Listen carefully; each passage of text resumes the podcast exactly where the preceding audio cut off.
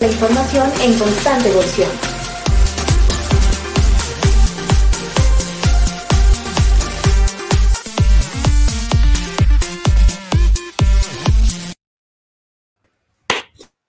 Infotecarios. Muy buenos días, buenas tardes, buenas noches, en función de dónde nos vean o dónde nos escuchen. Es un gusto estar aquí nuevamente. Eh, los locos del podcast. En un momento más nos incorpora nuestro buen amigo Santi Villegas por ahí desde Colombia. Y bueno, mi nombre es Saúl Martínez Equiwa y yo me encuentro desde España, por allí en algún rincón de la Mancha. Por allí, por allí estamos y el día de hoy tenemos un super invitado, eh, uno de los content curators que, que ya en algún momento tuvimos a Javi Leiva y ahora tenemos al otro Javi, a Javi Guayar. ¿Qué tal, Javi? ¿Cómo estás? bienvenido. ¿Qué tal? Muy bien, Saúl. Muchas gracias por la invitación y un saludo a toda la comunidad que os sigue. Buenísimo, ¿no? La verdad es que es un gusto tenerte por aquí, eh, pero para quienes nos ven y nos escuchan, eh, ¿quién, es, ¿quién es Javier Guayar? Cuéntanos un poquito sobre ti. Bueno, eh, pregunta difícil. La, pregunta más difícil es, hablar de uno mismo en ese sentido, definirse. Pero bueno, a nivel de grandes titulares, pues soy profesor de universidad, trabajo en la Universidad de Barcelona. Eh, en los últimos 10 años aproximadamente, eh, un poquito más quizá. Antes era profesional de la documentación, ¿no? Fui documentalista durante bastante tiempo, especialmente trabajé en medios de comunicación. Durante bastante tiempo trabajé de documentalista de prensa. Y pasado un tiempo, pues eh, me pasé del mundo, digamos, profesional al mundo académico, aunque también he simultaneado las dos cosas. Y bueno, en, siempre he estado a caballo de, y sigo a caballo de dos disciplinas, que son la documentación y la comunicación. ¿eh? Básicamente, mi, mi especialidad o, o, mi perfil estaría en eso viene de que, de que era documentalista de prensa, por tanto, trabajaba en medios como documentalista. Entonces, por tanto, veía eh, eh, esa confluencia entre, las, entre esos dos mundos, la comunicación y la documentación. Y en los últimos años, aparte de documentación de medios, que es mi especialidad también de docencia e investigación, pues con Javier eh, Leiva, que comentabas hace un momento, eh, pues eh, nos, entramos al mundo de la content curation, ¿no? escribimos el primer libro en castellano, en español, de, la, de curación de contenidos y a partir de ahí pues me he seguido dedicando tanto a nivel profesional como de docencia y de investigación a curación de contenidos. Y bueno, eso sería una parte, y bueno, y otra parte también en el mundo relacionado con documentación también se me conoce porque soy subdirector de la revista El Profesional de la Información, que es la revista académica de documentación eh, bueno, en castellano las más importantes y hace ya bastantes años también, que también, por tanto también me dedico al mundo de la publicación académica. Sí, buenísimo. Eso siguen titulares, digamos. bueno, ya tenemos por ahí a Santi también. Santi, ¿qué tal? ¿Cómo estás? Bienvenido. Un gusto, un gusto. Y, Javier, qué gusto conocerte finalmente. He seguido, por supuesto, tu trabajo mucho tiempo, admirando desde, desde ese trabajo en el profesional de la información. También me parece genial el trabajo de, tu trabajo en esta, en esta revista y medio de difusión, que además produce unos libros maravillosos, tengo que decirlo, más allá de la revista. Y por supuesto el Content Curator, o sea, que creo que eres la imagen fiel de, del Content Curator. Me encanta eso. Un abrazo y un saludo desde Cali, Colombia. Igualmente un abrazo. Eh, también es, está, está, muy bien vernos también, aunque sea digitalmente, porque también nos, nos, hemos visto, nos hemos leído, pero así también estamos compartiendo estos momentos eh, digitales. Bueno, yo, yo estoy en un pueblo de, cerca de Barcelona, pues un poco para situarnos también geográficamente, ¿no? Eh, en Arenys de Munt, un pueblo que está cerca de Barcelona y, y también pues desde aquí estamos, por tanto, eh, Saúl, también estás en España, ¿no? Decías, estás en... Exactamente. En, el pueblo de La Mancha, ¿no? Pues... hoy estamos en Valdepeñas, en algún lugar cerca de La Mancha. así que, bueno, ya, nos tocará también visitar en eh, eh, Cataluña. y esperemos que ya después de todo esto podamos hacerlo en vivo, que también sería interesante. Sí, estaré encantado, de, me avisas cuando vengas por aquí, estaré encantado de recibirte. Igualmente, igualmente, Santiago, por supuesto. Muchas gracias, muchas gracias. Esperamos volver pronto a Cataluña. Cataluña es uno de mis lugares favoritos del mundo. Entonces, Aquí estáis invitados. Muchas gracias. Rosa saluda, Rosa Monfasani, quien tenemos el gusto de tener muchas veces en, eh, como acompañante de nuestro podcast, a quien admiramos muchísimo, Frank Batz y Rosa Monfasani. Un abrazo para ustedes y qué bueno, Rosa, siempre poder contar con tu buen conocimiento por aquí. Y felicidades a Rosa por esos recientes eh, escritos que ha puesto por allí a rodar. Hay que recomendar alguno en nuestros enlaces porque está escribiendo unas historias bien bonitas con algún toque de ficción a propósito de lo que estamos viviendo. bueno, ¿y ustedes en qué, en qué iban? Yo llegué tarde porque estaba dando una clase, tengo que excusarme, estaba dando una clase justamente y ahora no nos podemos ni parar entre una cosa y la otra. Entonces, bueno, eh, Javier, eh, el, el, mundo del content curator ha evolucionado mucho, en particular hablando de pandemia a propósito. O sea, hemos visto, hemos visto la necesidad de pasar a ser latente a, a ser cada vez más evidente de una alfabetización mediática e informacional que termina siendo una habilidad de ese curador de contenido. Eh, ¿Tú has visto desde tu perspectiva de experto curador que también ha crecido el interés por esa línea de trabajo con ese nombre específico o todavía hay mucho que hacer a ese nivel? Bueno, hay, mucho que hacer, pero sí que la situación es muy diferente. Todo depende de la, perspectiva con que lo compares. Si lo comparamos, eh, por poner una fecha, cuando hicimos el libro en 2013, pues eh, ha, llovido ya bastante y el concepto está muchísimo más extendido. Claro. Y en determinados sectores ha calado mucho, en otros no tanto. Eh, la denominación no. Igualmente, aunque no se llame con esas palabras de curación, el concepto, la necesidad de filtrar contenidos y ofrecerlos con valor a un público, una audiencia, a unos clientes, eh, como lo queramos llamar, es una necesidad. ¿no?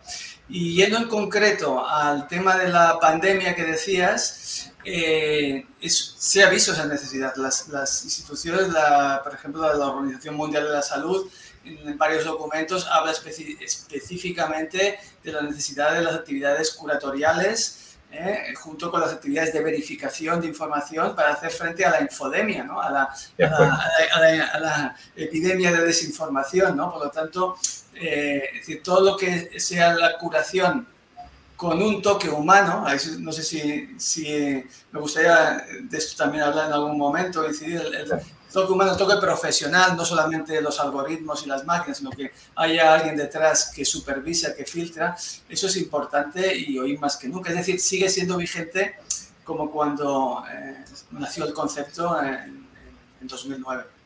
Claro.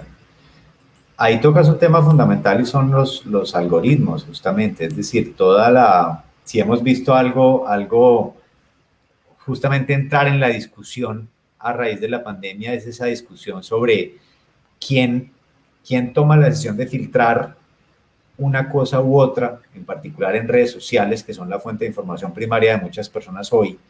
Em, hay personas detrás haciendo un filtro de contenidos y por qué, ¿cierto?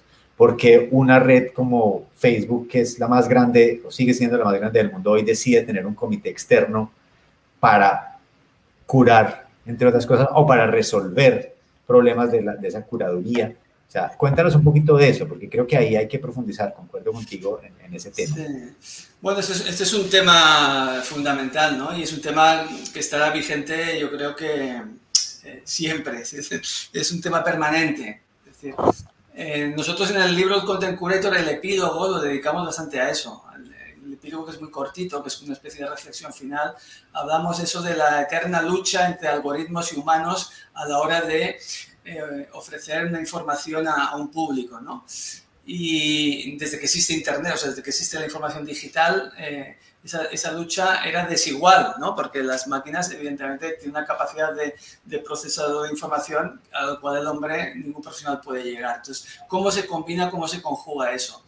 Cuando empezó, si, si me permites, recupero la idea de ese epílogo del libro, ¿no? Porque era un poco el origen de esto, de la información digital cuando empezó Internet eh, había como dos grandes tipos de sistemas, ¿no?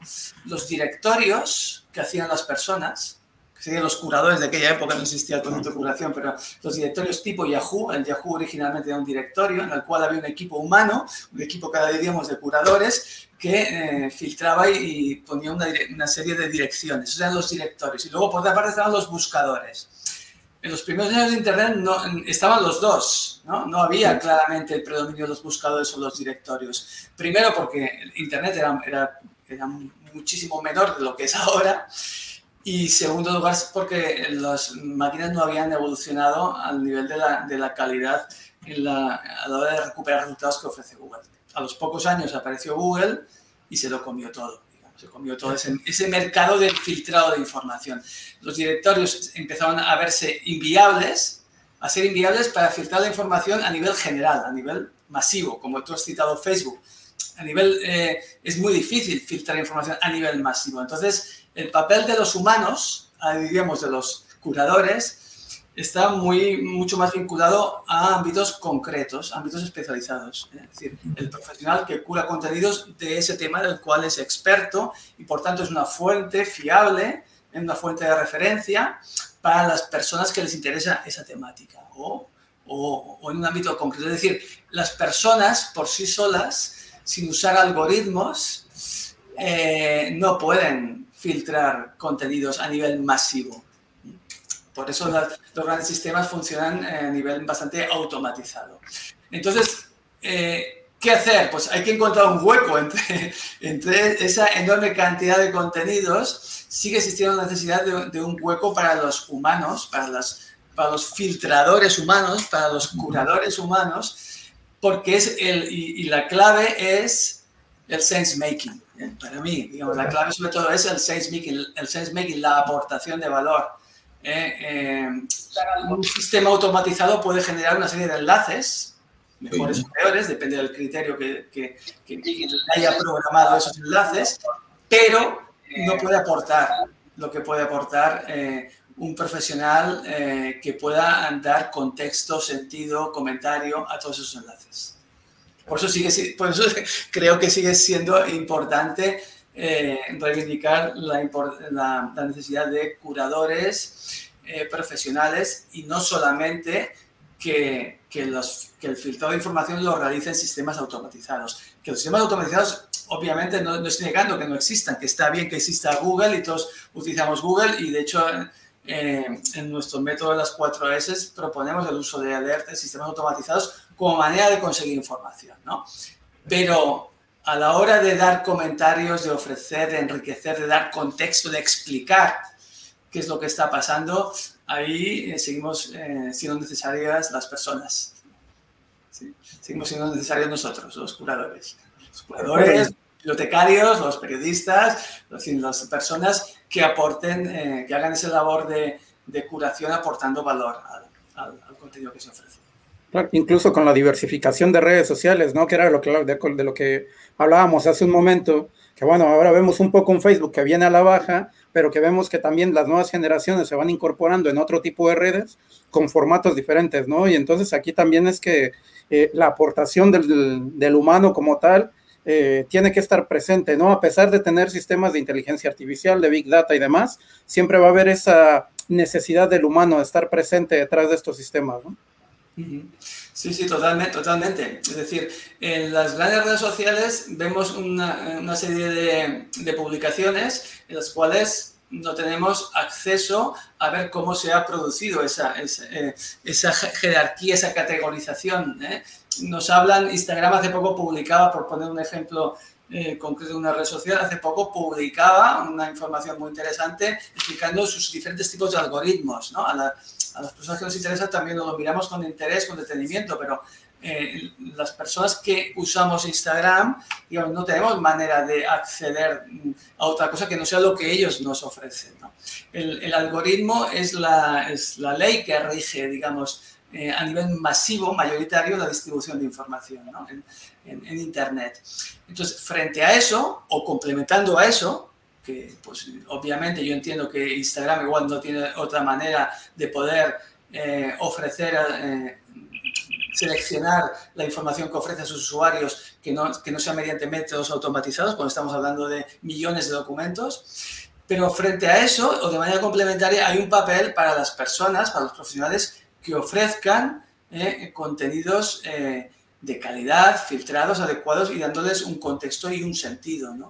Eh, yo creo que la, necesidad de dar sentido a los contenidos, que es, la idea original de, de sigue eh, vigente y sigue necesaria. Y cada red social es una guerra diferente. Como decía cada red social es una guerra, es, es totalmente diferente. Si hablamos de las grandes redes sociales, por ejemplo, eh, Twitter es, muy, es, una red muy propicia para hacer bien, bien curación de contenidos. Es una red que favorece mucho la curación de contenidos porque se basa en los enlaces, ¿no? Entonces, incluso eh, con, con la, eh, con, con, los nuevos hilos de Twitter, bueno, nuevos, desde hace unos años los hilos de Twitter, ha potenciado todavía la utilidad de Twitter como canal de publicación de curación de contenidos, ¿no? Pero en cambio Instagram es muy difícil, es más difícil para hacer curación de contenidos porque los enlaces ya es más complicado. Es otra manera de hacer curación de contenidos, pero no es el, no es el canal ideal. Entonces, eh, y, pero van apareciendo nuevos, ¿eh? Por ejemplo, yo ahora estoy muy interesado en los últimos, bueno, ya más de un año, dos años, en las newsletters como canal de curación de contenidos. O sea, las newsletters se están revelando como un, un, canal muy propicio para hacer una gran curación de contenidos de calidad y ahí vemos que el correo electrónico es una cosa súper antigua y que, y que está desde los orígenes, ¿no? digamos que de la información eh, digital, resulta que ahora es plenamente vigente y, y tiene, complementa, eh, es un canal que permite hacer cosas que los otros no lo permiten. ¿eh? Por ejemplo, entramos en Twitter, entramos en Facebook y te, eh, o entramos en un diario digital, en cualquier eh, canal que, que, que, actualice contenidos, y tenemos información continua que nosotros no controlamos. ¿eh? Es un timeline continuo, el timeline de Twitter, de Facebook, de un diario digital. La jerarquía en los diarios, antes había una, el diario papel había una jerarquía, alguien decidía una portada, unos temas principales, ahora la información es continua, ¿no? Pues frente a esa información continua, la newsletter ofrece un producto cerrado, un producto finito, ¿eh? que entras en la newsletter, ¿eh? Eh, que tú sigues a tu curador favorito o tu persona de referencia, periodista o científico, quien sea que tú sigas, o, marca, y por la mañana o la tarde, a la hora que tú recibes la newsletter, tienes un, un producto que acaba, que tiene principio y final, que no es un timeline continuo, y que es información seleccionada, curada, y si, es, y, y, si lo sigues es porque te gusta y es de calidad, se supone. Por lo tanto, digamos, es, por ejemplo, es otro canal interesante que ha nacido, que no, no ha nacido, perdón, era muy veterano, pero que en los últimos años ha resurgido con mucha fuerza y que va muy bien para hacer curación de contenidos. Claro. Entonces, Pero es que a la, a, la, a la, gran cantidad de contenido a, lo, a, la cual estamos expuestos, ¿no? Esa claro. intoxicación a la que veníamos eh, estando expuestos, finalmente el newsletter, eso nos ayuda bastante porque nos resuelve ese proceso de curación, que que, que, si no tenemos el tiempo, pues bueno, como bien mencionan, seguimos a nuestro curador favorito o el canal que haga este newsletter. Creo que por eso también se ha vuelto de moda, ¿no? Y aquí incluso ha, ha habido eh, hasta la, eh, el cuestionamiento de newsletters de pago, newsletters gratuitos, que incluso ya hay oportunidades también de, de negocio, en, visto un poco más allá también, ¿no? Y que creo que también incluso las bibliotecas podrían eh, brincar un poquito hacia ese, hacia ese punto, teniendo a los profesionales eh, que tienen experiencia en esa curación de contenidos, podrían ir un poco a, a, por, ese, a por, ese, por ese sector particularmente, ¿no? ¿Cómo lo ves? Totalmente, creo que la newsletter es un, ahora mismo es, es, uno de los canales mm, de un crecimiento previsible más evidente, más evidente ahora mismo, ¿no? Porque tiene muchas tiene muchas tiene esa ventaja principal, yo creo, ¿eh?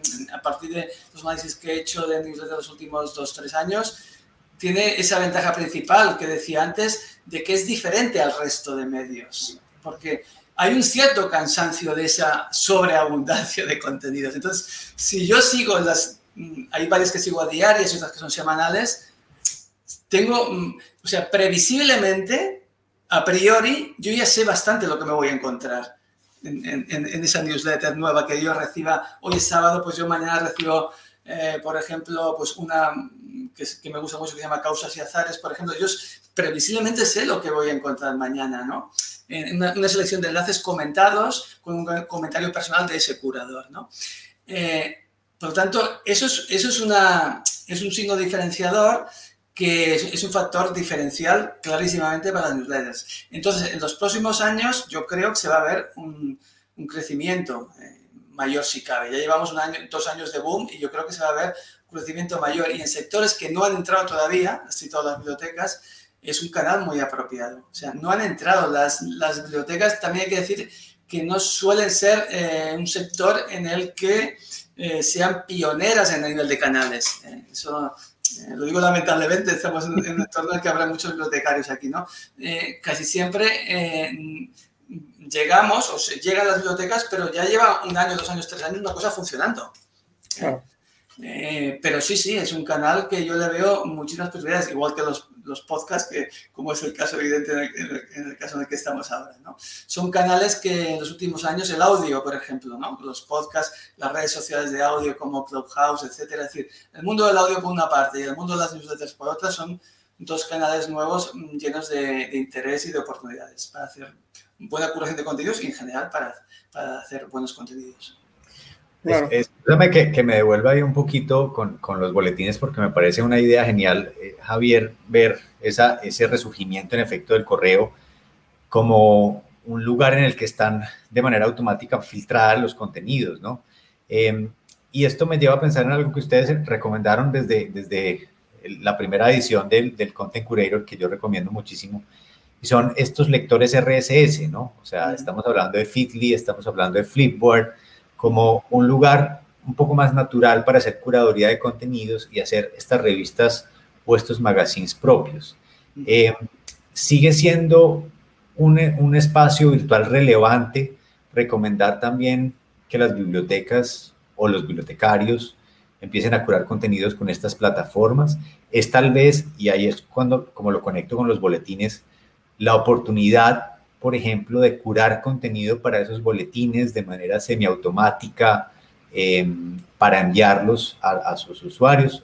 ¿Cómo lo ves tú desde esa perspectiva? ¿Y cómo ves hoy Flipboard, Feedly o, o alternativas a ellos? Sí, bueno, son herramientas, eh, cada una tiene sus peculiaridades, ¿no? Diferentes, ¿no? Feedly es fundamental para la colección de contenidos. Total. Hay, otra, hay, otras, digamos, alternativas, pero bueno, una herramienta tipo Feedly, digamos, un lector de RSS como Feedly es fundamental para hacer colección de contenidos y pasan los años y sigue siendo igualmente necesario. Ahora, lo veo sobre todo más bien como una herramienta interna, de trabajo interno, ¿no? más, más para, para tener eh, organizadas, seleccionadas tus fuentes diversas y estar actualizado de contenidos. ¿no? Eh, o, si, o sea, el RSS, el met la metodología RSS para obtener contenidos sigue siendo plenamente válida. Eso no ha cambiado eh, nada. Yo hace poco, bueno, hace poco, hace unos meses escribía un artículo en Anuario Thinkepic que eh, mi sistema personal de Content Curator, lo, lo pondré el enlace si os parece, en el que hacía como un poco un balance de qué cosas han cambiado y qué cosas no en, a la hora de hacer curación de contenidos en los últimos años. Y, y decía, bueno, es esto, que las, los grandes tipos de herramientas como tales siguen, siguen vigentes. ¿eh? El ejemplo de RSS, Feedly sigue vigente. ¿vale? En cambio, ¿qué cosas han cambiado algo?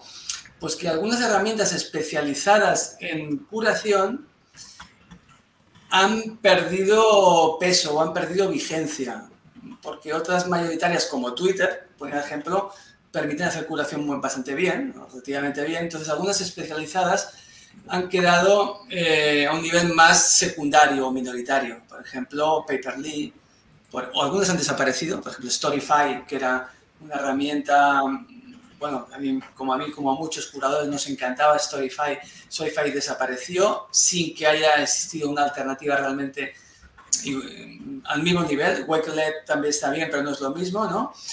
Eh, entonces, algunas de las que hace, hace unos años especializadas en, en content curation eran, están muy utilizadas, han, baj, han bajado, han, han, tendido, han, quedado más minoritarias. Por ejemplo, Scoopit, ¿no? Sería un, un, ejemplo de una herramienta muy buena. O otra sería, por ejemplo, Paperly. Eh, que, han, que han quedado más, más reducidas a un nivel más minoritario. Que eso no quiere decir que, no, que una biblioteca, un centro de información, un profesional, si se adecua a, a su perfil, no, no, eso no quiere decir que no deje de, utiliz, no deje de utilizarla, el, el, problema está en que la audiencia, esto lo hablábamos con Saúl al principio antes de, de, entrar en antena, el problema es que tú tienes que ir desde tu audiencia, de alguna manera. Si, si, si, tú eres una biblioteca, un centro de documentación, un, yo, yo, hablaba a nivel del ejemplo de mi facultad, porque yo llevo también la comunicación de, de, mi, de mi, facultad, la Facultad de Información y Medios Audiovisuales. ¿no? Entonces, eh, yo les decía, como ejemplo, que yo publico básicamente contenidos en Twitter y en Instagram. En Twitter para profesores y para los graduados y para la gente más veterana y en Instagram para los estudiantes y la gente más joven. Y esos son los dos canales mayoritarios. Entonces, el ejemplo que decíamos de, pues, de Paperly o de Scoopit o de alguna de estas herramientas, son herramientas muy interesantes, pero es importante que, que, que tu público llegue a ellas. Por lo tanto, si publicas en Scoopit, necesitarás seguramente pues, de una herramienta, de otra herramienta, uh, además de Scoopit, para, para, hacerla llegar a tu público, que puede ser el boletín. ¿eh? El claro. puede cumplir ese boletín, puede cumplir ese, ese, esa función, ¿no? Eh, y decías eh, también otra, habías dicho otra que no, no, no recuerdo. Flipboard. Ah, sí. Flipboard, Flipboard, sí, sabía que había dicho una otra. Flipboard sería una cosa intermedia. Yo creo que Flipboard me, me gusta más, digamos, no, eh, es el costo intermedio entre, entre las herramientas de uso interno y que a la vez permiten publicar. Claro. Y yo creo que eh, Flipboard sigue siendo una, una, herramienta muy interesante, eh, que no llega al nivel masivo, mayoritario de las que hemos dicho, de Twitter, etcétera, pero que está en un punto intermedio y que cada unidad de cada profesional o cada biblioteca o centro de información debe decidir si su estrategia le cuadra. Y a todo ello puede ayudar muy bien, como tú decías, Santiago, las, los boletines, las newsletters pueden ayudar, porque tú puedes hacer un paper leak para después de, de ahí salga un boletín. Claro.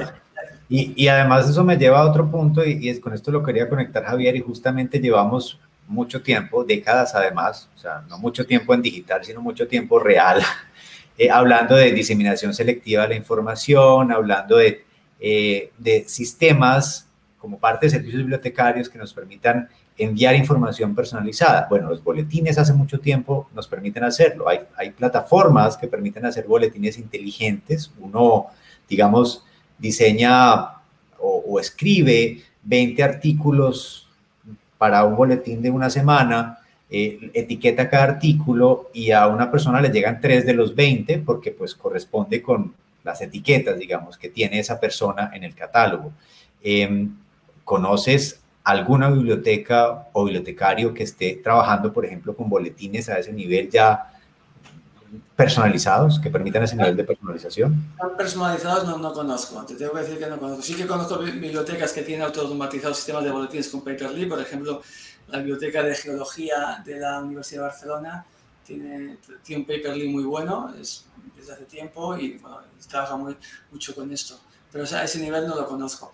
no conozco. Me gustaría puntualizar sobre que dices newsletters también, que a mí lo que me parece interesante es aprovechar la newsletter como lugar de, de, de curación creativa, o sea, de curación de, de esa curación con sense making, con aportación claro. de valor, ¿no? No simplemente el, el, que sea el canal que, que se puede hacer, como, como, decíamos, claro. de distribución, eh, para hacer llegar a más público tu Scoopit o tu Paperly o etcétera, de acuerdo. sino que también en sí misma, en sí misma, el canal de creación, el, como igual que haces un post de un blog, haces tu eh, post de newsletter, ¿no? Claro. Tú, pues, con tu sección, tu, tu estructura, una, una, noticia más importante o un tema más importante que desarrollas, luego otros más, eh, más o titulares al final. Es decir, hay, hay muchísimas fórmulas. Yo ahora estoy ejemplo, estoy muy interesado en esto porque estoy analizando para, espero que salga publicado recientemente o, o próximamente,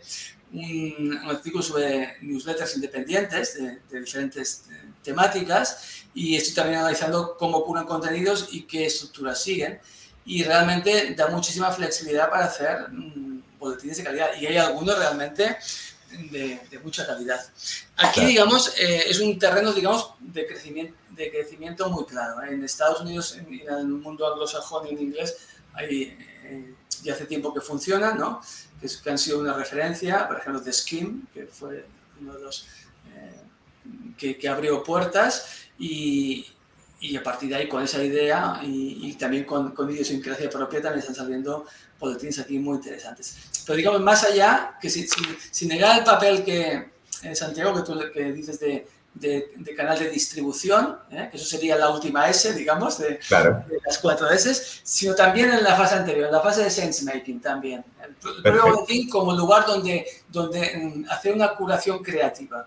Total. Y eso es importante aclararlo también, Javier, porque ustedes hicieron un ejercicio muy interesante con las cuatro S, digamos, con explicar esas cuatro S, cómo, cómo se convierten en un proceso de curaduría de contenidos. Muy bueno que tú también ahora nos cuentes esas cuatro cuáles son, pero en particular el énfasis en lo que significa sense making, es decir, qué significa dar sentido o agregar valor, porque algunos pensamos en, bueno, eso significa comentar o significa relacionarlo con los contenidos que tengo en la biblioteca, o significa relacionarlo con los públicos. Creo que ahí hay que hacer mucho énfasis, concuerdo contigo, y, y ayúdanos con ese énfasis desde tu perspectiva. Sí. Bueno, nosotros eh, cuando planteamos el libro, eh, queríamos también plantear un método propio, sí. un método propio de curación de contenidos. Eh, era un momento en el que estaba empezando la curación de contenidos, entonces era un momento adecuado también para, para, para hacerlo, ¿no? Digamos sí que había, existía bibliografía previa, pero entonces nosotros quisimos hacer una aportación. A partir de otras cosas que vimos, pensamos en establecer un método en cuatro fases, cuatro S. De hecho, la curación de contenido siempre es un proceso que pasa por diversas fases. Otros eh, profesionales pues dicen seis fases, o diez, o tres. O... Lo importante es que haya un, sea un proceso seguido en el que hay una continuidad de una a otra y, en la que, y que haya una serie de características en cada una de ellas. Nosotros en la primera fase es la fase de búsqueda y esta fase, nosotros hablamos los cuatro S para quien no lo conozca, eh, pues, es por el, el, nombre en inglés de Search, Select, Sense Making y Share, que quedaba mejor, digamos, también eh, por las, el nombre es fácil de identificar como cuatro S. Eh, la primera fase sería la de la búsqueda, ¿eh? el, buscar contenidos para después contener, tener un sistema mm, que aquí se puede automatizar bastante, es donde se puede automatizar una parte, pero hay que partir siempre de, de tener clara cuáles son los términos de búsqueda. Eso es una de las cosas que nosotros insistimos y en los cursos y talleres insistimos mucho en lo que llamo el mapa de palabras claves. Es, es ideal tener claro ¿eh? o hacerlo, digamos, dibujarlo, escribirlo o digitalmente, el mapa de palabras clave con los términos, con los sinónimos, los términos relacionados de búsqueda. Entonces, con eso construir una serie de búsquedas. Eh, construir una serie de búsquedas, una serie de alertas, utilizar herramientas RSS como la que comentábamos antes de Feedly, hacer monitorización en redes sociales, con hashtags, etc. Entonces, con todo eso, vas a obtener una, serie de resultados y en la segunda fase, que es la fase de Select, es la fase que se realiza la selección. La primera fase sí que puede tener un apoyo bastante automatizado o un apoyo de, de diferentes herramientas, como estamos diciendo, pero la fase segunda, sobre todo, aunque puedes tener herramientas también, sobre todo es una fase en la cual interviene el criterio del, del curador. El curador que va a escribir eh, un, un, post ¿no? en el blog eh, mañana o una newsletter mañana o, o, lo que sea, de todo lo que le ha llegado esta semana, imaginemos que es, un, que es, es, periodicidad semanal, imaginemos eso, ¿no? De todo, lo que ha, de todo lo que le ha llegado, él filtra y selecciona lo que va a compartir, ¿no? En, en su newsletter de mañana, que son esos 5, 6, 7, 10, 20, los, los contenidos que, que, él considera. Ahí hace esa selección, ¿no? Y luego pasa a la siguiente fase, que es la fase en la que eso que él ha seleccionado le, lo explica a su público, pero lo explica directamente a su público, ¿eh? a, sus, a sus usuarios, si es un usuario de la biblioteca, o a sus lectores, si es un blog, o sus suscriptores, etc. Lo explica pensando en cuál es su público objetivo. Entonces lo adapta para ellos y, y, y de la manera en que él eh, le guste trabajar, ¿no? Eh, puede ser, eh, hay diversas técnicas, ¿no? En ello, de hecho, es una de las cosas que, que bueno, que, que, he desarrollado más en los últimos años y que en el libro aparece muy poco, porque esto está, al principio estaba poco elaborado, pero sí que en los últimos años yo he identificado como 5, 6, 7 técnicas, comentar, resumir, citar, storyboarding, etc. os puedo pasar un link, por ejemplo, a un post del blog con resumen de las técnicas en, el que cada uno puede encontrar su estilo o puede combinar más de una. Por ejemplo, las dos más utilizadas seguramente son resumir y comentar, lo que yo llamo diferenciadamente resumir y comentar, porque es explicar el contenido. Entonces tú lo puedes hacer de una manera más eh, objetiva, más informativa, más descriptiva, o lo puedes hacer de una manera más personal, más, añadiendo, más añadiéndole tu opinión, tu manera de verlo. Entonces ahí tú puedes elegir tu estilo. ¿eh? El primero sería resumir, el segundo sería comentar, o puedes hacer una mezcla de ambos dependiendo de cuál sea el estilo del centro, ¿no? de la biblioteca, que hace un, si quiere tener un estilo más serio, más formal, pues igual optará por el primero, ¿no? Vas a resumir. Si quiere tener un tono más directo, más cercano, más de, de tú a tú con usuarios, o más pues igual opta más por comentar, ¿no? Aquí cada uno encontrará su estilo, su voz, ¿no? Pero es, es, esta fase es importantísima. Entonces, la última fase es, la fase de share, la fase de, de compartir, y en la cual pues se trata de hacer un poco lo que hablamos antes a nivel de la newsletter referido a Paperly, pues a nivel general. Si tú has escrito un post de un blog, pues este post después lo tienes que redistribuir por todos los canales por los que tú consideres adecuado redistribuir, lo que puede ser newsletter, puede ser Twitter, puede ser Facebook, puede ser Instagram, puede ser LinkedIn, etc. Yo creo que ese, ese, proceso es clave, el proceso de contextualización. O sea, ese sense making, yo recuerdo que es el centro del asunto. El que se haga bien el sense making hace que lo demás digamos, tenga mucho más sentido precisamente para tu público. Y no es que no lo hayamos hecho antes. Miren, eh, Hugo nos recuerda algo aquí, Hugo Vargas, y es que los bibliotecarios y bibliotecarias llevamos muchos años, décadas también haciendo, em, buscando, seleccionando y enviando al menos contenido de lo que se llamaban abstracts occurrence en, en otro momento, que hoy en día pues constituyen esa base de la diseminación selectiva. Pero pocas veces si bien llevamos muchos años haciendo esa selección, o sea, sabemos hacer búsqueda, sabemos hacer selección y a veces sabemos hacer difusión, lo que pocas veces hacemos es ese sense making, ¿cierto? Es agregarle valor para el público específico. Y ahí es donde creo eh, tenemos que desarrollar mucho esas habilidades, ¿no? Cierto, cierto. Esto es, eh, lo suscribo totalmente, ¿no? Eh, cuando hablamos del, Content Curator, en el planteamiento Javier Leiva y yo siempre decíamos, y sigo diciendo, lo mantengo, tanto cuando hablo ante una audiencia más de, de, bibliotecas y documentación, como es el caso, como cuando lo hablo a una audiencia más de, comunicación, que, que, es, que es, un perfil o, o, es una, una estrategia de trabajo que, que, tiene de documentación y tiene de comunicación. ¿eh? Tiene las dos cosas. Y que, y que las dos primeras S son mucho de documentación, y las dos segundas S son mucho de comunicación. Lo cual no quiere decir que, que no haya todas, pero, y, y, bueno, eso lo tengo además muy comprobado en los cursos, talleres y de todos los niveles. Es decir, cuando yo me dirijo a una audiencia en cursos eh, que la audiencia es, es, de comunicación, son periodistas o son de comunicación o estudiantes de comunicación, la segunda parte la, la controlan más, pero la primera parte tiene más carencias en búsquedas, ¿no? Y al revés y al revés, es decir, cuando estamos en una audiencia más de bibliotecas y documentación, las dos primeras S eh, las tienen más dominadas, ¿no? La búsqueda, pues obviamente se utiliza todo mucho mejor que en principio como formación que un comunicador a nivel de búsqueda, pero les falta más desarrollar más habilidades de comunicación, justamente lo que decías. Y creo que es un poco la simbiosis de ambas cosas el que, el que da el perfil ideal del, curación, del curador de contenido, el content curator, que no es exactamente, por tanto, no es exactamente ni el documentalista, ni el periodista, ni, ni, otro, sino que es un perfil específico porque tiene algo de diferente en el sentido de que conjuga estas, estas cosas. ¿no? El content curator ideal, ¿eh? obviamente, un, un profesional de cualquier ámbito puede ser un buen curador de contenidos si sabe mucho de su tema y, y sigue un poco la, el método del proceso, ¿no? Pero, Y totalmente de acuerdo en que es esa tercera fase de sense making la que dará un plus, ¿no? la que te dará un plus de calidad a la curación. Yo, al final, eh, generalmente sigue, yo, algunas de las personas que yo sigo eh, como curadores, eh, me gusta por su estilo, porque tiene un estilo determinado que me engancha, porque sé lo que me voy a encontrar, porque de alguna manera he conectado eh, con, con, su manera de hacer sense making. ¿no?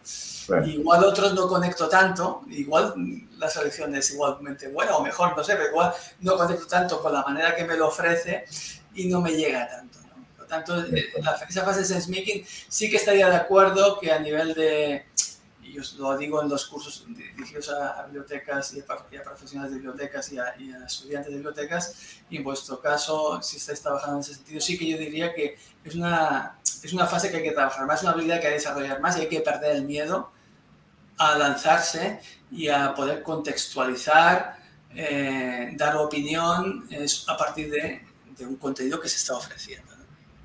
O sea, ir, un poco más allá del, del, papel del documentalista bibliotecario clásico. Yo me pongo, por ejemplo, en, la piel de, de, yo como documentalista hace 15 años, 15, 20 años, cuando yo trabajaba de documentalista en, medios, y claro, normalmente ofrecíamos, tenía peticiones al, director, que me pedía una cosa que tenía que, escribir un artículo o salir por la televisión o lo que sea, necesitaba una, serie de enlaces y tal, y, le dabas los enlaces, no, no le dabas los enlaces con un comentario o, o algo más. Es nosotros estábamos acostumbrados, el bibliotecario también estaba acostumbrado a ofrecer la información sin tratarla tanto, pero poco a poco eso ha ido cambiando, en el mundo de la documentación ha ido cambiando notablemente, cada vez más. En el mundo de las bibliotecas creo que en algunos sectores más y algunas personas también ha ido cambiando y claramente debe ir cambiando y debe ir en esa línea de aportar valor, hacer eh, eh, difusión selectiva de información creativa, por decirlo así, de hacer curación de contenidos creativa, aportar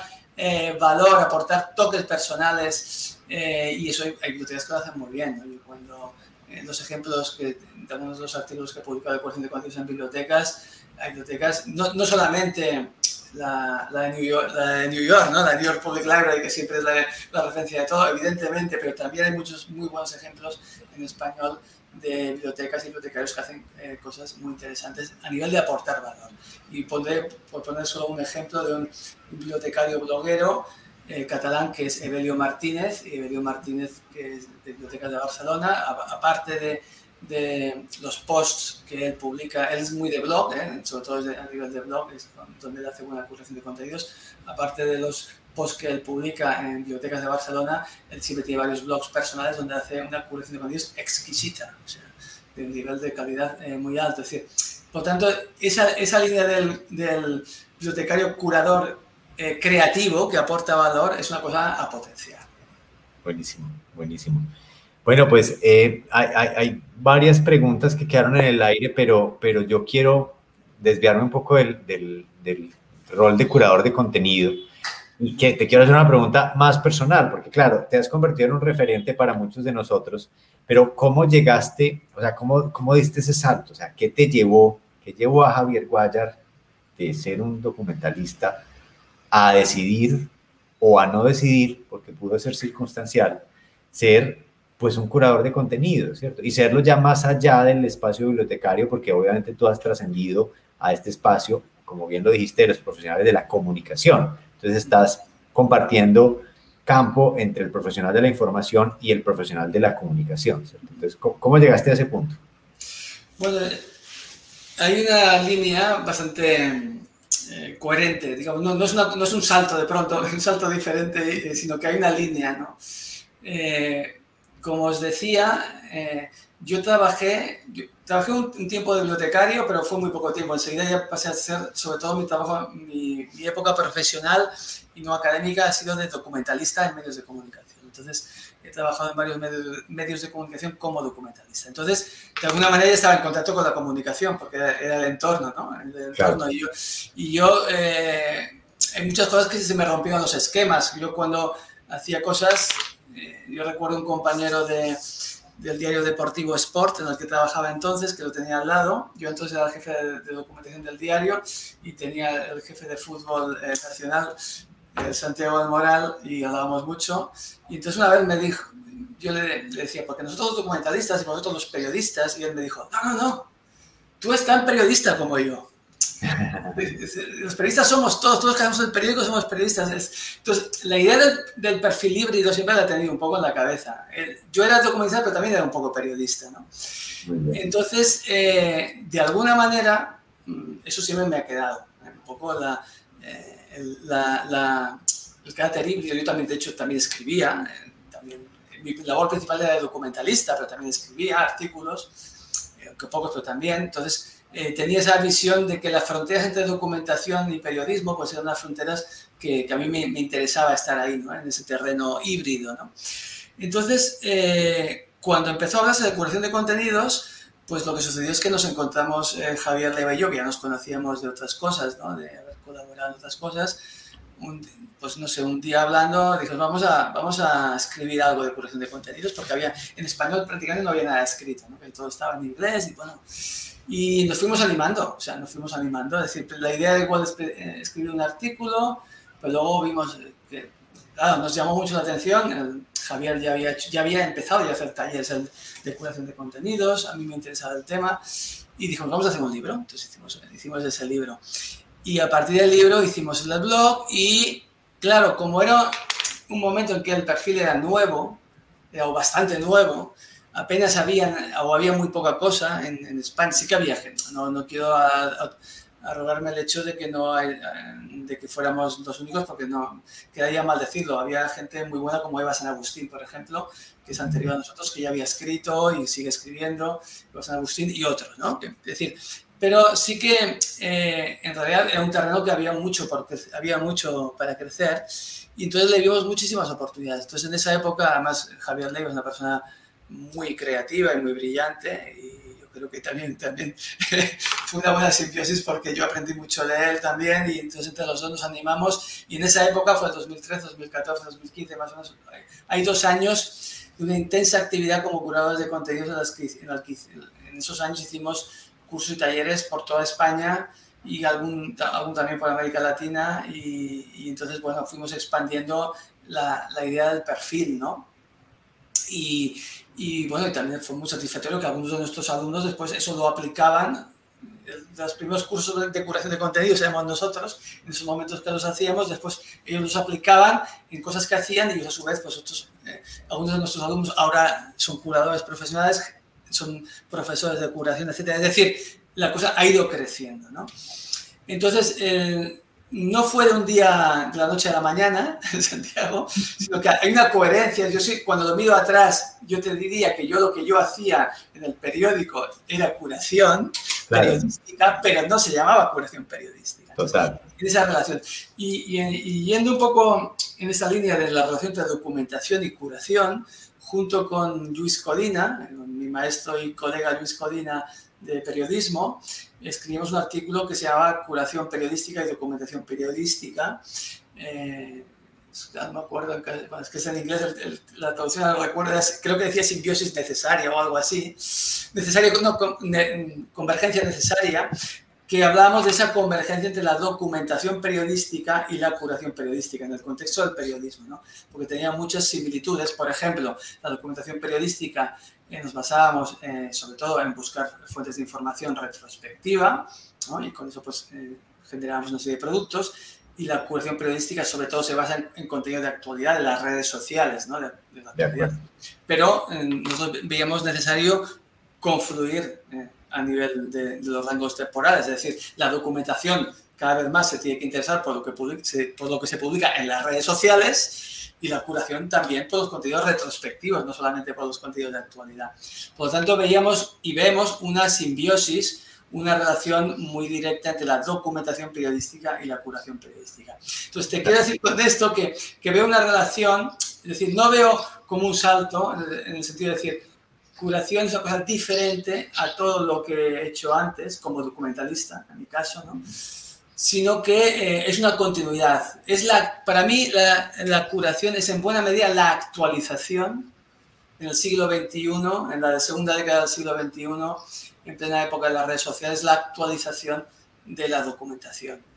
Una otra manera de, de, de llamarlo. Eh, sin, sin, sin, querer decir eso que no se pueda seguir llamando documentación, o, pero es una manera eh, diferente de llamarlo con algunos rangos diferenciados como, como estos rasgos diferenciados que hemos dicho de mayor aporte de la comunicación. ¿no? Ese sería un rasgo diferencial. Pero bueno, hay una continuidad muy clara. Está claro que eh, Santiago y Saúl, está muy claro que los, las personas de formación de documentación y bibliotecas pueden ser muy buenos curados de contenidos y por tanto hay una continuidad en eso, pero el perfil va más allá de eso, también puede dar continuidad a que un periodista puede ser buen curador de contenidos y otros perfiles profesionales también.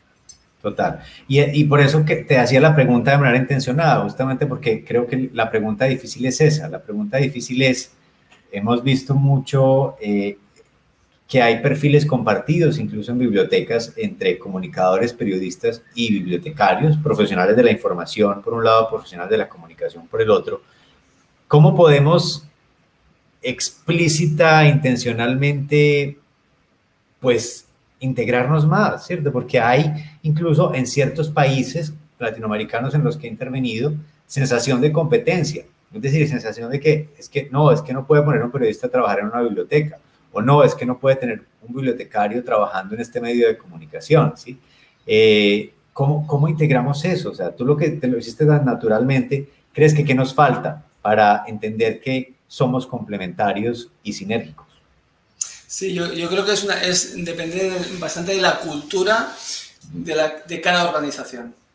Es decir, no hay un solo caso, depende de la cultura de cada organización. Puede ser una organización X, y ya digo todos los días, puede ser una empresa de publicidad, puede ser un medio de comunicación, puede ser una administración pública, puede ser una biblioteca, cómo vea los roles profesionales y la relación entre ellos. Claro. Y, y yo te puedo decir que, eh, por ejemplo, en empresas de publicidad, eh, estoy cambiando de tema totalmente, ¿eh? pero va, va, por ahí, por lo de tu sí. pregunta, el ejemplo. En empresas de publicidad es muy difícil que un documentalista o bibliotecario documentalista trabaje ¿eh? en una empresa de publicidad. En cambio, eh, en, los de, en, lo que son los departamentos de producción necesitan un trabajo intensivo de documentación muchas veces, pero lo hacen ellos con sus medios, ¿no? En algunas empresas de publicidad han cambiado el chip porque han visto, porque, porque bueno, por lo que sea, el, el, director ha visto que había un perfil que se llama documentalista y, y hay documentalistas trabajando en algunas empresas de publicidad en, en Barcelona. Entonces, eh, ven que realmente se complementa muy bien, que aporta mucho y que ayuda a ir más rápido en algunos procesos, ¿no? porque tiene más habilidades en determinadas cosas. Entonces, tiene que ver, por tanto, es un ejemplo de otro ámbito, pero es lo mismo, tiene que ver con la cultura de la organización. Si en aquella organización hay una persona que ve claro diferentes eh, perfiles, cómo pueden trabajar de manera conjunta, cómo pueden apoyarse unos a otros, eh, será diferente así hay alguien que no lo ve claro. Habitualmente, claro, esto tiene que ser de la parte directiva, ¿no? Es más fácil que venga de mm, esa visión desde arriba, desde abajo es difícil imponerla si desde arriba no te dejan, ¿no? Eh, pero eh, la, digamos, la posibilidad, la capacidad, la necesidad de, co de, cooperar diferentes en roles es necesaria. Y además, en el ámbito de la información y la comunicación, las sinergias son continuas. Es que es muy difícil a veces decir dónde acaba esto y dónde empieza el otro. De acuerdo. Muy, muy difícil.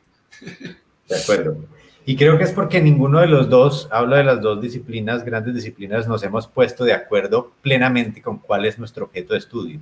Creo que la discusión todavía está en el aire y me parece que, eh, que en lugar de considerarnos competencia, hay unas habilidades específicas que desarrollamos y que creo que en, el, en los equipos interdisciplinarios de las bibliotecas y de, los, y de las organizaciones en donde la información es la clave, creo que debería haber siempre un perfil de una persona profesional de la información y un perfil de una persona profesional de la comunicación. Creo que deberían trabajar juntos siempre. Eso es como el marketing incluso, ¿no? Pues es que eso es lo que nos falta. Y, por, y esa era otra pregunta que yo quería hacerle a Javier. Es que nos ha faltado mucho en bibliotecas, en instituciones culturales, entender la comunicación y el marketing como un recurso estratégico. ¿sí? sí. Y nos sí, hemos dedicado sí. a desarrollar otras habilidades, ¿no? Sí, es una, bueno, yo creo que también está cambiando. Sí. En los últimos años hay, hay al menos desde, desde, mi perspectiva en España, sí que hay una, una percepción muy clara ¿no? y, y, de esto. Sea, decir que yo, yo diría que ya no es el caso de, de, esto que dices, pero sí que quizás ha ido con mayor retraso que se debería, ¿no? En ese, en ese sentido. ¿no? Pero sí, sí, lo, y estoy de acuerdo en que la, la colaboración entre perfiles y roles diferentes es, es necesaria y es enriquecedora. Es decir, que, que, que, eso va, eh, va en, el sentido de que mejora los procesos y mejora, digamos, seguramente el rendimiento de esa determinada organización que sabe conjugar bien diferentes perfiles. También muchas veces dependerá eso de cada situación particular y si también, no solamente de la cultura, yo hablo de la cultura organizacional y otro factor importante es, es, el tamaño y los recursos. En organizaciones pequeñas, pues se da la persona multitarea, ¿no? El multitasking que hace de todo. Entonces lleva el bibliotecario que hace mil cosas y aparte lleva las redes sociales cuando puede y aparte cura contenidos para no sé qué o no sé cuántos, ¿no? en sitios o en, una, o en una organización pequeña, del ámbito de la comunicación, pues el, el, comunicador tendrá que buscar como pueda las fuentes de información porque no tiene un bibliotecario documentalista que le ayude, ¿no? Es decir, que depende también, de, también bastante de eso, ¿no? De la cultura organizacional por una parte, pero otra parte de los medios de que disponga esa organización. Si es muy pequeñita, pues igual hay una persona o dos que tienen que hacerlo todo. Así es. Bueno, eh, como siempre el tiempo se nos acaba, de hecho nos pasamos un poquito, pero no sé si, si Saúl tenga algo para concluir, para dar unas palabras de cierre para Javier. Oye, ahí vamos, ahí vamos con el tiempo. Eh, yo, yo creo que nos vamos a quedar cortos de tiempo, como siempre. Eh, nos hubiera gustado incluso comentar también un poco sobre el aspecto editorial y, bueno, ese tipo de cosas que también eres experto en ello, pero yo creo que te invitaremos en una siguiente ocasión, eh, pero dejemos un poco la pauta allí para, eh, para hablar un poco de temas editoriales y no me gustaría dejarte ir sin, sin preguntarte un poco sobre el profesional de la información, eh, tu labor y, y, cómo ves el futuro en este ámbito de publicaciones científicas, open access y todo el contexto que, que viene por allí. Como bien decía Saúl, esto da para otra charla. Otro no, es, otro, es otro mundo, bueno, todo, tiene, todo es relacionado, pero sí que es otro mundo, ¿no? Bueno, el profesional de información, pues para mí es, es es un lujo, ¿no? Estar allí. En, eh, le agradezco hace ya bastantes años a Tomás Vallet, al director, que me dio la oportunidad de, de, entrar como subdirector y pues ahí sigo, ya llevo pues, sabría decirte, ya bien, bien 12, 13 años por ahí, ¿no? Y bueno, es un privilegio estar ahí porque es una de las revistas eh, top, digamos, ahora mismo, y entonces ver desde, desde esa atalaya cómo se mueve la información científica, eh, del ámbito de la documentación y de la comunicación, pues eh, es, un, es, un, lugar eh, privilegiado para verlo, ¿no? También pues para ver cuáles son las tendencias, los temas que interesan más, los temas que generan más investigación. entonces, es, es, una manera de... Es, mucho, es un trabajo añadido, es un trabajo extra, digamos, a, mi trabajo como profesor y como investigador de la universidad y que estamos, que, que, de lo que hemos comentado hasta ahora, pero bueno, es un, es un, trabajo también que llevo con mucho gusto porque digamos que otra también de mi vocación es esta vocación de editor, ¿no? Y una parte de ellos son los libros también que comentaba Santiago al principio, la edición de, de libros, ¿no? Entonces, bueno, el, el, Profesional de Información es una marca exitosa, digamos, en ese sentido, somos un equipo grande, una, desde los, en estos últimos 13 años ha crecido porque al estar también los rankings eh, de Web of Science y de Scopus en, en, buenas posiciones, pues también nos llega una gran cantidad de una avalancha de artículos para publicar que no podemos publicarlo todo, entonces requiere pues, un equipo cada vez más grande para gestionarlo. Y por tanto es un, es un equipo importante que, bueno, digamos que ahí eh, no se sostendría sin, sin, la visión y la clarividencia del jefe, de Tomás Valleta, el, el, gran director de la revista, que es, que es un poco el, el que ha impulsado un montón de, pro, de, de, proyect, de proyectos eh, de, vinculados al mundo de la documentación en general y, el, y uno de ellos pues es, es, la revista. Entonces, bueno, eh, podríamos de decir muchas cosas sobre la revista, creo que está en un buen momento, eh, estamos en Scopus, estamos en el top, estamos en Q1, en Web of Science estamos en Q3, lo que ustedes están en Q2, digamos está en Q2, pero llevamos está, eh, por ejemplo, en documentación, en Library and Information Science, somos la primera revista del Q3, o sea, por un pelín, no, no, no hemos pasado al Q2, que sabéis que, bueno, no, esto no sé si, yo creo que la mayoría de quienes nos siguen saben, ¿no? De qué va este tema de los rankings y los, los cuartiles, ¿no? Supongo. Pero bueno, que digamos que en el mundo de la información científica, pues se tiene bastante en cuenta, porque es una manera también de, de categorizar, ¿no? Y bueno, en ese sentido, digamos que la revista está, está, tiene buena salud. Por ejemplo, el año pasado eh, tuvimos muchísimo éxito con, a nivel, digamos, de, de, de, calidad de artículos recibidos, con una iniciativa que tuvimos que es que, eh, que decidimos publicar inmediatamente todo lo que nos llegara sobre COVID. En vez de hacer llamamientos, que hacíamos llamamientos temáticos, ¿no? La revista de cada dos meses, entonces cada, cada número tiene un tema y hacer call for papers específicos de temas. En vez de hacer un call for papers específico de COVID, como hicieron otras revistas, lo que hicimos es eh, publicación continua de COVID. En el momento que nos llegara una investigación sobre COVID, pensamos que, que tenía un nivel de interés máximo y le damos prioridad para publicarlo en el número que fuera. ¿no?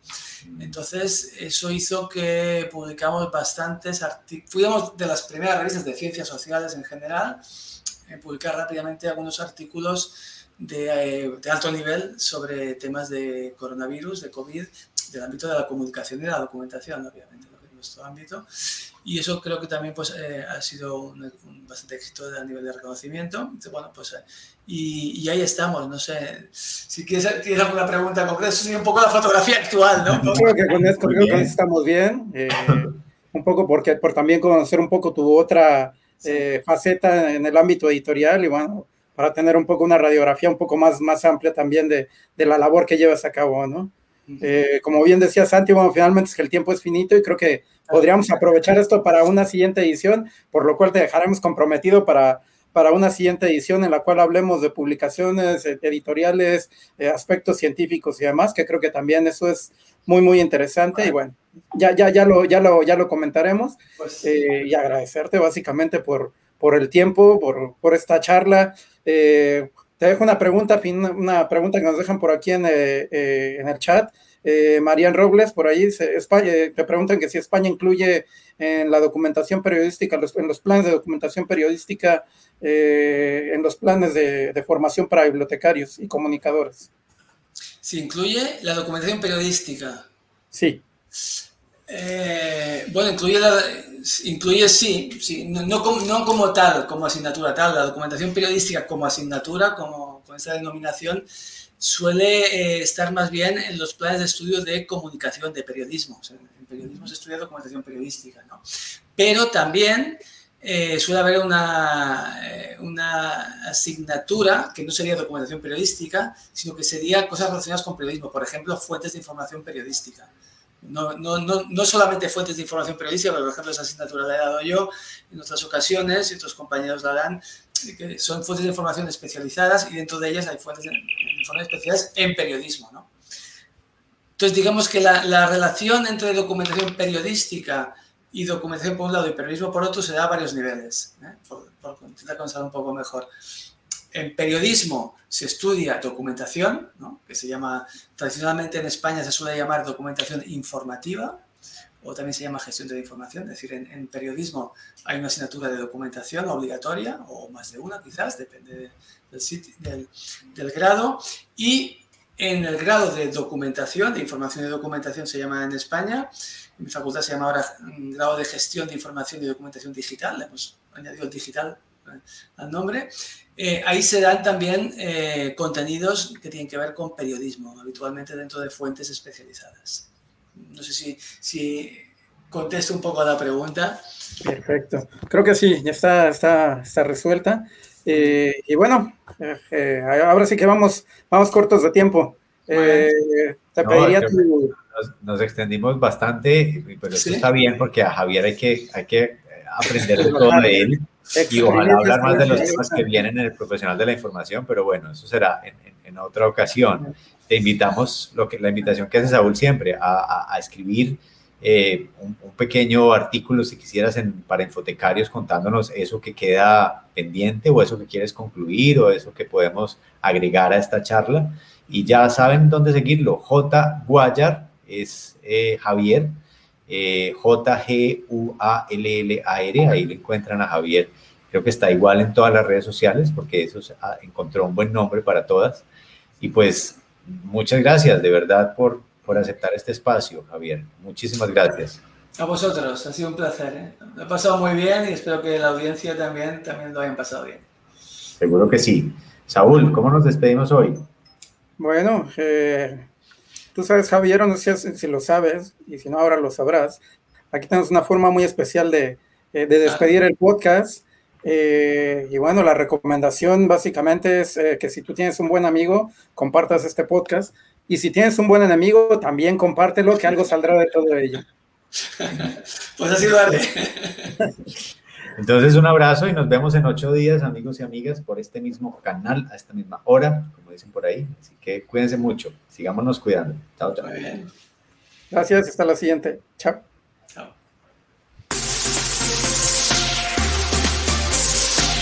Hipotecarios Podcast, el mundo de la información en constante evolución.